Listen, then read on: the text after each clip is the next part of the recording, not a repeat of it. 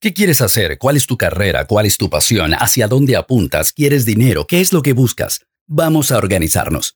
¿Has escuchado el término pitufea más? ¿Has escuchado sobre la tiktokificación de las redes sociales? Está conectado con tu carrera. Escucha a Gary Vee. This is the Gary V Audio Experience. En español.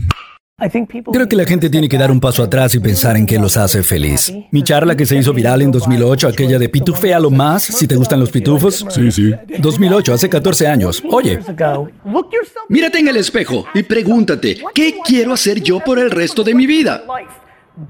Haz eso, te prometo que lo puedes monetizar. Si te gusta Alf, haz un blog de Alf. Si coleccionas pitufos, pitufea más.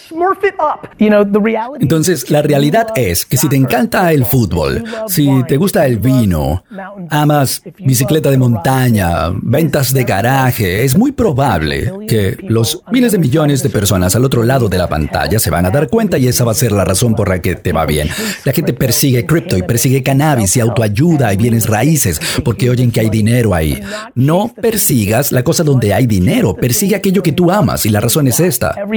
Todos los días recibo miles de mensajes directos, gente persiguiendo la tendencia de moda.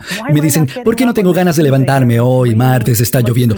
Porque estás persiguiendo el dinero. Y el dinero nunca te va a dar ese impulso de energía. Cuando te despiertas en la mañana y dices, hoy puedo hacer un podcast sobre los Chiefs de Kansas City y yo los amo.